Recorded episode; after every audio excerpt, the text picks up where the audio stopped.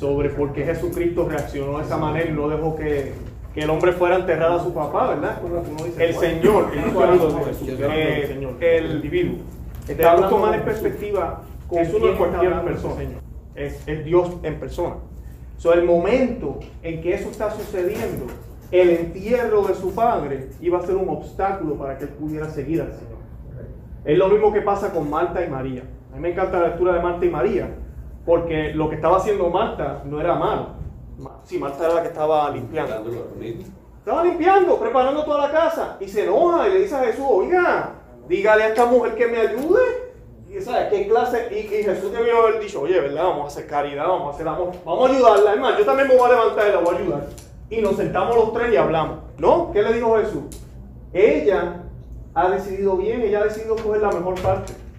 Porque limpiar no es malo. El, Señor no está eh, demonizando el enterrar a su papá o al enterrar al papá a él. El Señor no está demonizando limpiar. El Señor no, dice que nuestra familia es mala, ni nuestros trabajos, ni nuestras cosas que hacemos aquí en la tierra. Nada de eso es malo. Al contrario, Él le encanta ver que estemos bien y que hagamos las cosas para gloria de Él, que seamos exitosos en nuestro trabajo, en todo lo que hagamos.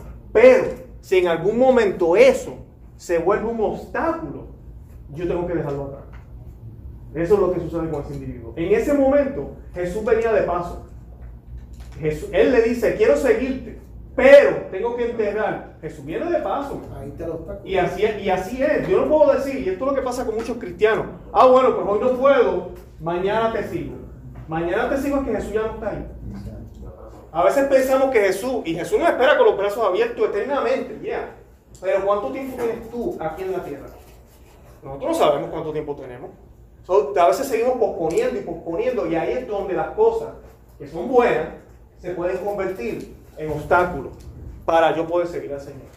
El domingo también, cuando escuchen, y no quiero que la lean, ya leímos la segunda, petición de Pascual, la primera lectura del, del domingo es bien similar al Evangelio. Y es Elías eh, reclutando a uno de sus discípulos. Y él le hace la misma pregunta a Elías. Él le dice, ¿puedo irme a despedirme de mi papá? Y Elías le dice, vete, yo no te lo estoy impidiendo.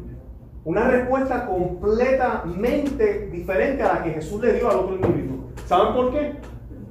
Porque Jesús es Dios. Y nada ni nadie está por encima de Dios. Elías no, Elías era un profeta.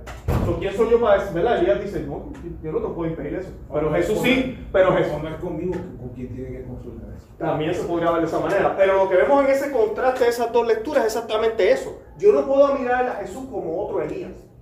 Eso es lo que le pasó a muchos de los judíos. Miraban a Jesús, veían a Juan el Bautista, a Elías, a otros profetas. Lo que pasa en el mundo hoy en día. Lo que pasa inclusive entre católicos. Ven a Jesús como otro profeta. Y no reconocen que es Dios mismo. Y si Él es Dios, el primer mandamiento dice que yo tengo que amar a Dios sobre todas las cosas. Sobre, sobre, sobre mi vida.